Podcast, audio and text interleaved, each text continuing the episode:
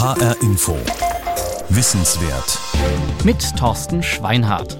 Seit sich das Coronavirus SARS-CoV-2 auch in Deutschland breit gemacht hat, ist klar, wer seine eigenen vier Wände verlässt, nimmt eine Schutzmaske mit. Denn Forscher konnten nachweisen, dass sich deutlich weniger Menschen anstecken, wenn Masken getragen werden. Schutzmasken, um genau zu sein, denn hinter dem Begriff Maske verbirgt sich noch viel mehr.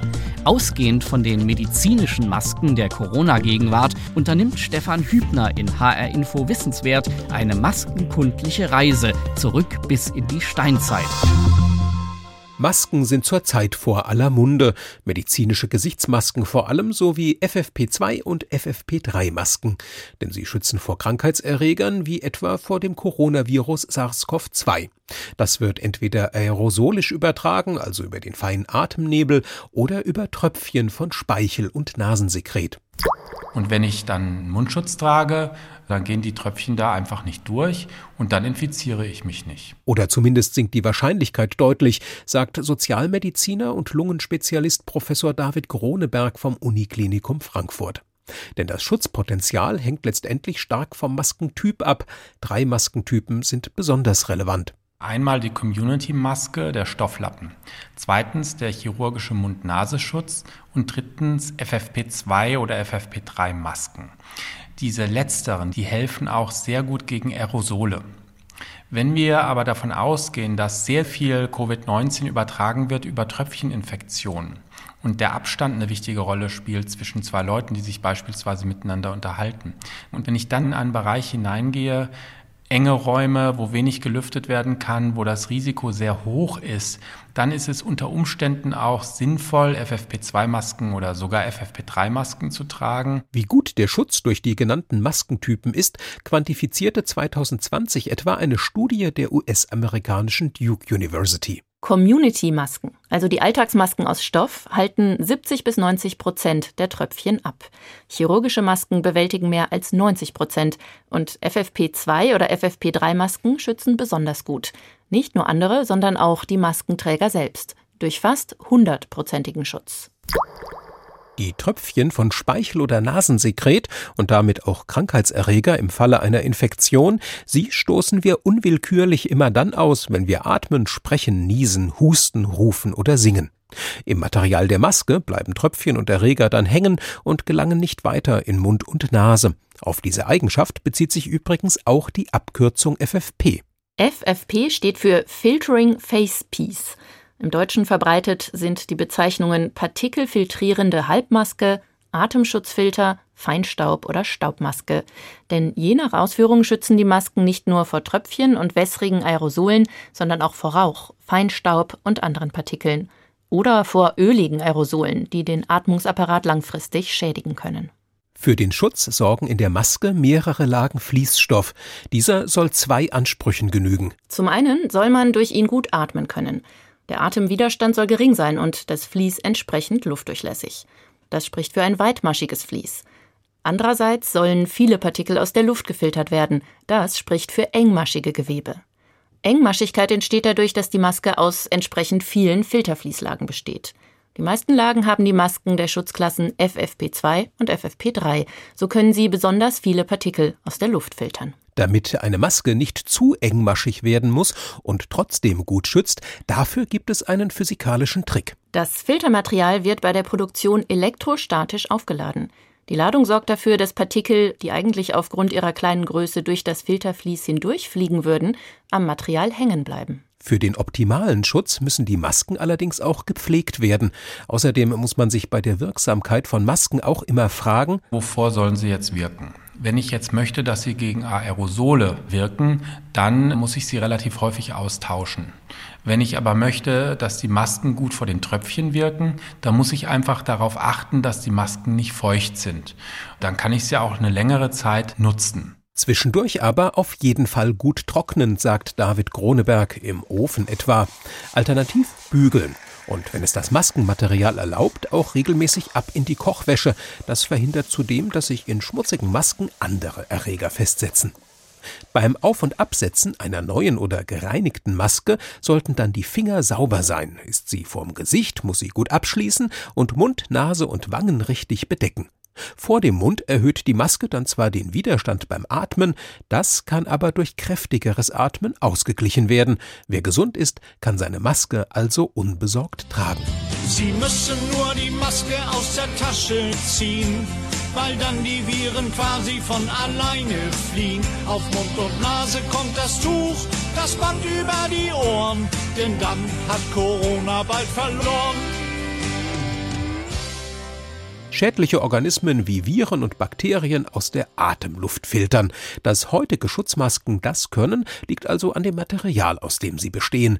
Die Betonung liegt dabei auf heute, denn im Laufe der Geschichte bestanden medizinische Masken auch aus anderen Materialien. Dass Masken vor Krankheiten schützen, ist mit Sicherheit seit dem 17. Jahrhundert bekannt. Damals dürfte in Südeuropa eine der berühmtesten medizinischen Masken der Welt entstanden sein, die Schnabelmaske der Pestärzte. Bestehend aus Leder und Holz ähnelte sie einem Vogelgesicht mit langem Schnabel. Und in diesem Fortsatz brachte man dann aromatische Substanzen unter, die den Pesthauch letztlich überdecken und vertreiben sollten. Sagt Oliver Gauert vom Römer- und Pelizaeus Museum in Hildesheim. Als wirksam gegen den Pesthauch galten etwa Wacholder, Kampfer, Zitronenmelisse, Minze oder Gewürznelken. Man stellte sich damals unter anderem vor, die Pest würde durch aus dem Boden aufsteigende Dünste, sogenannte Miasmen, übertragen. Vom Pestbakterium Yersinia pestis wusste man damals noch nichts. Die Übertragung der Pest von Mensch zu Mensch war höchstens eine vage Ahnung Einzelner. Diese Ärzte hatten außerdem eine Brille. Es wird äh, berichtet, dass die mit Kristallgläsern ausgestattet waren. Sie trugen einen Hut, der sie als Mediziner auswies, und ein Gewand, das den gesamten Körper bedeckte und das mit einer Wachsschicht überzogen sein soll. Handschuhe dazu und oft einen Stock, mit dem sie auf etwas zeigen konnten. Manche sagen auch, mit dem man die Patienten auf Distanz halten konnte. Wir haben einen Bericht von einem französischen Mediziner, Charles Delorme, der im 17. Jahrhundert Leibarzt unter Ludwig XIII. und Ludwig XIV. war. Und dieser Arzt beschrieb sehr genau, wie so ein solches Pestkostüm aussehen musste. Was für Oliver Gauert Beweis dafür ist, dass die Pestmasken tatsächlich verwendet wurden. Denn das wird mitunter bezweifelt, etwa weil der Doktor Schnabel auch in satirischem Kontext auftaucht. Allerdings eine eher seltene, randständige Erscheinung waren die Pestmasken wohl schon. Es sind auch nur noch zwei Masken erhalten. Die beiden liegen in deutschen Museen in Berlin und in Ingolstadt und ihre Authentizität ist sehr umstritten. Also bei der Ingolstädter Maske würde ich auch davon ausgehen, dass sie nie im Gebrauch war. Sie hat nämlich keine Atemlöcher in der Nase. Abgesehen davon zeigt sie auch keine Gebrauchsspuren. Die Berliner Maske hat Gebrauchsspuren. Trotzdem wird das sehr in Zweifel gezogen. Wenn diese Maske je benutzt wurde, dann sicherlich nicht hier. Es gibt also keine Anzeichen dafür, dass man diesseits der Alpen überhaupt solche Schnabelmasken in Gebrauch hatte. Und das, obwohl sie durchaus eine gewisse Schutzwirkung gehabt haben dürften. Obendrein scheinen die medizinischen Masken nach der Pest erstmal wieder verschwunden zu sein. Also Schutzmasken wurden eigentlich in den folgenden Jahrhunderten vor allem als Arbeitsschutz hergestellt, im Bergbau etwa, bei gefährlichen handwerklichen Tätigkeiten. Die nächsten medizinischen Masken nach der Schnabelmaske fand Oliver Gauert erst wieder Ende des 19., Anfang des 20. Jahrhunderts. Im Rahmen einer solchen Ausstellung am Römer- und Pelizaeus Museum hat er sich intensiv mit ihnen beschäftigt. Damals breitete sich zunächst in China die Lungenpest aus. Als dann 1918 die bislang schlimmste Pandemie der Weltgeschichte ausbrach, das war nämlich nicht etwa die Pest, sondern die spanische Grippe, da wurden die Masken zu einem vielfach verwendeten Instrument in manchen Städten. In den USA kann man die Unterschiede gut beobachten. Die USA sind das Land, über das die spanische Grippe zuerst mit voller Wucht hereinbrach und es gab amerikanische Städte, die damals bereits eine Verpflichtung zum Tragen von Mund-Nasenschutz verordnet haben. Städte wie St. Louis oder San Francisco. Andere haben das nicht getan und die Unterschiede waren offensichtlich. In den Städten, die diese restriktiven Maßnahmen verordnet haben, gab es wesentlich weniger Todesfälle als in denen, die sehr viel lockerer mit der Krankheit umgegangen sind. Und obwohl dies erneut zeigte, dass man mit einer Atemschutzmaske sich selbst und andere schützen kann, gab es auch damals heftige öffentliche Diskussionen, ob man die Masken tragen sollte oder nicht. Die Pestmaske lebt dennoch bis heute weiter, denn die extravagante, vielleicht gar bedrohliche Erscheinung des Pestarztes machte ihn zu einer geradezu ikonischen Erscheinung, die vom Karneval in satirischer Weise aufgegriffen und verarbeitet wurde, und das in besonderer Weise im Karneval von Venedig. Mittlerweile taucht die Maske des Dr. Schnabel auch an Halloween auf. Und von Halloween ist es nur ein Werwolfsprung zu den mitunter fantastischen Maskenkreationen, die Maskenbildner für Film und Fernsehen schaffen. Einer von ihnen ist Josef Rarach. Zusammen mit seinem Partner Vlad Taupesch stellt er solche Special Effects Masken her. Ihre Firma heißt Effects Creator. Zwei Werkstätten haben die beiden, eine in Prag und eine bei Los Angeles um die Ecke von Hollywood. How's look here? I seen it every day. For me it's not looking wie sieht es hier aus? Ich sehe das ja jeden Tag und finde das ganz normal. Aber es gibt hier viele Masken, Monster, Make-up-Hilfsmittel. Es ist wie ein Geschäft mit ganz vielen unserer Arbeiten.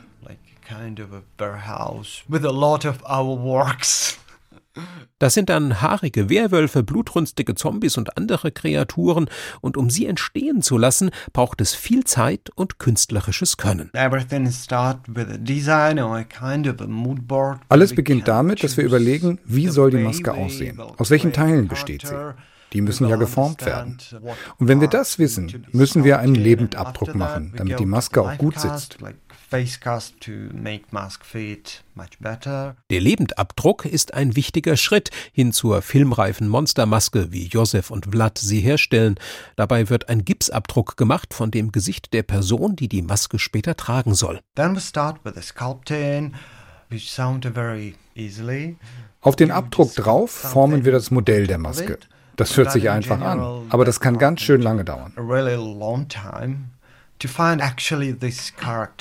Dank einer Art Knetmasse verwandelt sich der Gesichtsabdruck des Schauspielers Schritt für Schritt in das Gesicht des Monsters, das er später darstellen soll. Bekommt das Monster Schuppen, Narben, Falten, spitze Ohren, ein Doppelkinn, das umzusetzen ist ein kreativer Prozess und vor allem Vlad ist darin ein Meister, sagt Josef. Wenn die Maske geformt ist, stellen wir daraus eine Gussform her, gießen die mit Spezialgummi aus und das wird die Maske. Die wird dann bemalt und dem Schauspieler aufgesetzt. Hört sich einfach an. Ist es aber nicht. Allein das Gießen zwischen dem Monsterkopf aus Gips und Knetmasse und der Gussform ist ein Zwischenraum.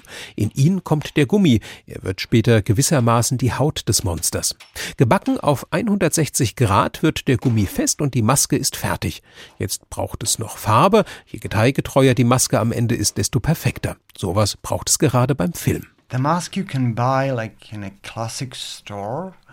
Die Masken, die man in einem normalen Laden kaufen kann, sind eher wie Zeichnungen kleiner Kinder. Unsere Masken haben etwas von einem Bild eines berühmten Malers. Und das erklärt die Preise. Ein bis zwei Monate kann es dauern, bis eine von Josefs und Vlads Masken fertig ist. Der Preis für die Perfektion 3000 Euro und mehr pro Stück.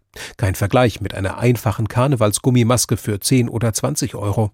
Und noch etwas unterscheidet die Masken der Maskenmeister von denen aus dem Kaufhaus. Die meisten von ihnen werden nicht in einem Stück über den Kopf gezogen, sondern sie bestehen aus mehreren Teilen, die auf das Gesicht des Schauspielers aufgeklebt werden. Dann wird das Ganze überschminkt, damit man die Ränder der Gummiteile nicht mehr sieht und alles echt wirkt. Kontaktlinsen, künstliche Zähne, falsche Haare, sie machen die Optik perfekt.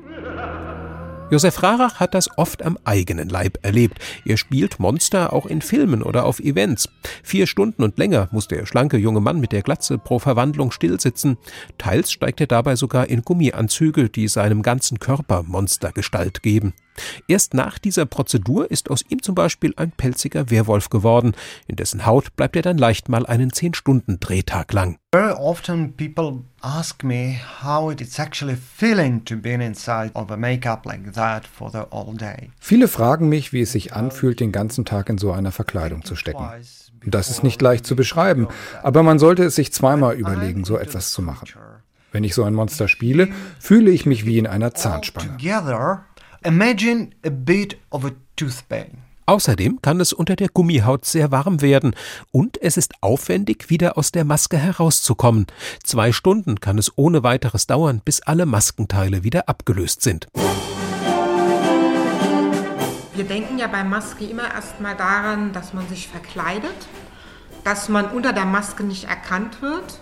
Das ist die Funktion einer Maske für uns und wir denken auch immer zuerst an Karneval und Fasching.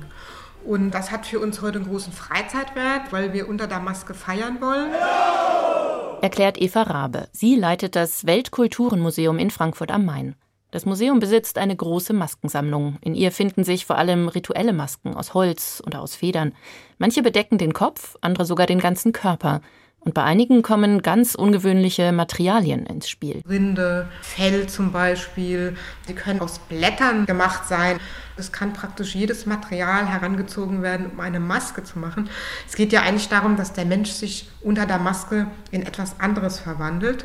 Und das kann man eigentlich mit jedem Material erreichen. Und dabei geht es dann nicht nur darum, dass man unter der Maske unerkannt bleibt und ungehemmt feiern kann, wie beim Karneval in Deutschland. In vielen anderen Ländern und anderen Kulturen ist die Maske eigentlich etwas sehr Ernstes, etwas, was in ein religiöses Ritual gehört und es hat gar nicht so sehr mit Spaß und Partyfeiern zu tun. Manchen Kulturen sind Masken sogar heilig.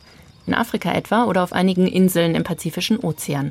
Im dortigen Brauchtum stellen die Masken dann etwa mächtige Geister dar. Sie sind geradezu magische Objekte, wie etwa in Papua-Neuguinea. Die dortigen Ritualmasken sind berühmt, hatten sogar Einfluss auf das Werk moderner Maler und Bildhauer wie Picasso. Und sie sind ein Forschungsschwerpunkt von Eva Rabe. Sie sagt, diese Masken darf nicht jeder tragen oder bauen. Maskenmacher sei ein hoch angesehener Beruf, der sogar in Familien vererbt wird. Das sind häufig Spezialisten, die gelernt haben, gut Holz zu schnitzen, die ganz genau wissen, wie eine bestimmte Maske aussehen muss. Oft verkörpern ja die Masken die Ahnen, die Seelen der Ahnen, die man zu bestimmten Festen heraufbeschwört. Und deswegen ist man nicht nur einfach ein spezialisierter Künstler oder Maskenschnitzer, sondern man muss sich auch sehr, sehr gut mit magischen Ritualen auskennen. Denn für bestimmte Feste muss man auch bestimmte Rituale durchführen und die muss man lernen. In unserem Kulturkreis vielleicht vergleichbar mit der Messe in der Kirche. Die darf auch nicht jeder halten. Es gibt aber noch ganz andere Gründe, warum Masken aufgesetzt werden. Schon in der Steinzeit vermutlich verkleideten sich Schamanen als Tiere, etwa um diese Tiere als Jagdbeute zu beschwören. Und seit etwa 2500 Jahren maskieren sich Schauspieler im Theater. In Europa geht der Gebrauch von Masken im Theater auf eine sehr alte antike Tradition zurück. Zum Beispiel gab es im alten Griechenland Theateraufführungen, da wurden Komödien und Tragödien aufgeführt und da hat man Masken getragen. Und diese Masken haben eine Rolle gespielt für das Publikum, denn das Publikum konnte dann genau erkennen, wer ist das gerade, der da spricht. Die Masken haben angezeigt, ist das jetzt der Gott, der auftritt, ist das der Held, der auftritt. Und gleichzeitig gab es dann Masken, die einen ganz bestimmten Gesichtsausdruck gezeigt haben. Die eine Maske hat gelacht, die andere hat grimmig geguckt, die andere hat geweint. Und dann konnte der Schauspieler unter dieser Maske dem Publikum auch gleich zeigen, so ich bin jetzt der Held, der in einer ganz bestimmten Stimmung ist. In anderen Gegenden der Welt und in anderen Epochen setzen die Menschen ihren Toten Masken auf. In Ägypten etwa. Am berühmtesten dort die über 3000 Jahre alte Totenmaske des Pharaos Tutanchamun aus Gold und Edelstein. Im Aussehen ähnelte sie ein wenig dem Pharao, sagt man. So sollte seine Seele, sein Geist im Totenreich leichter den Weg zurück in den Körper finden. Und apropos Geister, mit Geistern hat auch das Wort Maske an sich zu tun, sagt Eva Rabe. Denn die Wörter, die wir bei uns benutzen in der deutschen Sprache, wie das Wort Maske oder das Wort Larve, was auch für eine Gesichtsbedeckung steht, das bedeutet wahrscheinlich von der Wortherkunft her aus dem Lateinischen einmal Larve, das Gespenst. Und das Wort Maske, das kommt dann nämlich vielleicht aus dem Mittelalter oder aus dem Spätlateinisch und bedeutet Gespenst. Das passt dazu, dass man früher dachte, mit einer grimmigen Maske auf dem Kopf kann man böse Geister vertreiben.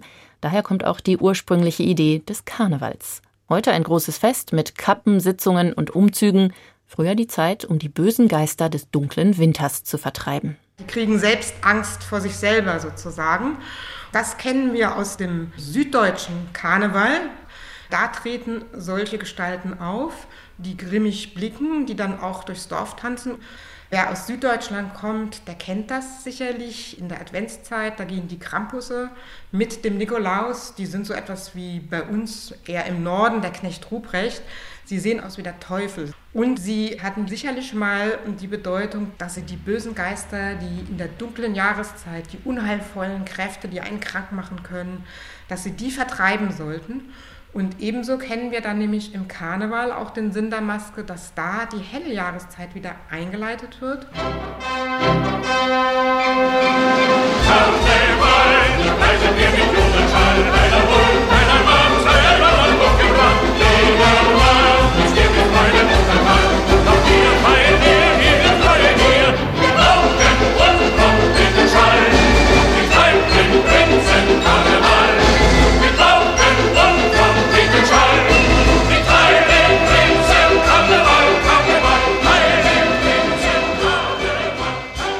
Von Schutz bis Ritus, von Kunst bis Medizin, Masken begegnen uns an den unterschiedlichsten Stellen mit den unterschiedlichsten Aufgaben. Sie schützen die Gesichter von Sportlerinnen und Sportlern beim Fechten oder beim Eishockey. Als Tauchermasken gehören sie zu jeder kompletten Taucherausrüstung. Gasmasken finden sich bei der Feuerwehr ebenso wie beim Militär. Masken wurden Markenzeichen für Musiker wie die Rapper Sido und Crow und für Rockbands wie Slipknot oder die finnische Heavy Metal Band Lordi, die 2006 den ESC gewann.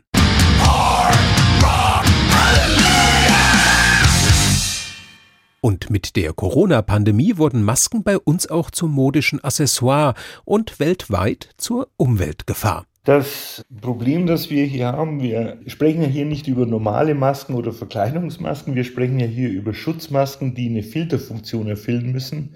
Und diese Filterfunktion lässt sich heute am einfachsten und am billigsten über Kunststoffmasken, Polypropylen, Vlies herstellen. Das ist am günstigsten herzustellen, ist einfach herzustellen, ist einfach zu verarbeiten. Aber leider der große Nachteil ist, das Material ist nicht kompostierbar. Es ist nicht umweltfreundlich und es wird uns, wenn es nicht ordnungsgemäß entsorgt wird, eine lange Zeit begleiten. 10.000 Jahre, 20.000 Jahre, wer weiß sagt Karl-Heinz Ostermeier, Vertriebsleiter der Global Prefer AG in Untermeitingen bei Augsburg. Eine medizinische OP-Maske oder eine FFP2-Maske besteht nur zu etwa 30 Prozent aus Zellstoff. Die restlichen 70 Prozent sind Kunststoffanteile. Landen diese Masken nach der Verwendung nicht im Restmüll und werden sie nicht im Anschluss verbrannt, dann haben sie uns zwar gegen Corona geschützt, bringen aber alle Umweltprobleme mit sich, die nicht fachgerecht entsorgtem Plastikmüll anhaften und das in großen Mengen. Normalerweise ist es so, eine Standardmaske wird gemäß Herstellerempfehlung drei, vier Stunden zu tragen sein. Dann ist die Filterfunktion erloschen, weil die Funktion passiert ja die Filterung durch elektrostatische Aufladung. Durch die Feuchtigkeit im Atem wird diese elektrostatische Ladung neutralisiert Stück für Stück und ist nach ein paar Stunden einfach nicht mehr vorhanden. Das heißt, ich trage zwar eine Maske, die aber nicht mehr wirkungsvoll ist. Berücksichtigt man diesen Wirkungsverlust, kann ein durchschnittlicher Berufstätiger pro Tag leicht auf drei Masken kommen, wenn er sich optimal schützt. Geht man dann nur davon aus, dass pro Tag ein gutes Viertel aller Deutschen Maske trägt, 20 Millionen Menschen, ist man schnell bei 60 Millionen Masken pro Tag. 1,8 Milliarden Masken im Monat und nach 20 Monaten Corona-Pandemie bei 35 Milliarden Masken allein in Deutschland.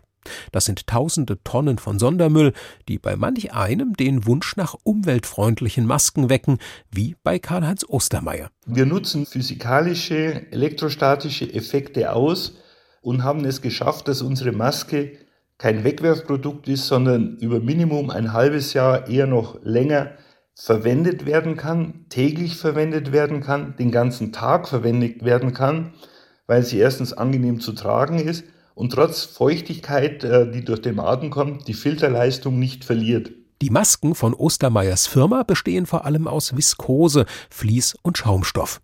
Die sechslagigen Masken sind von ihren Filtereigenschaften her vergleichbar mit FFP2-Masken und haben einen geringen Atemwiderstand, sagt er. Ein Beispiel dafür, wie sich selbst Masken noch weiterentwickeln können. Das war HR Info Wissenswert, heute mit einer Sendung von Stefan Hübner über die Vielfalt der Masken in Medizin und Kultur.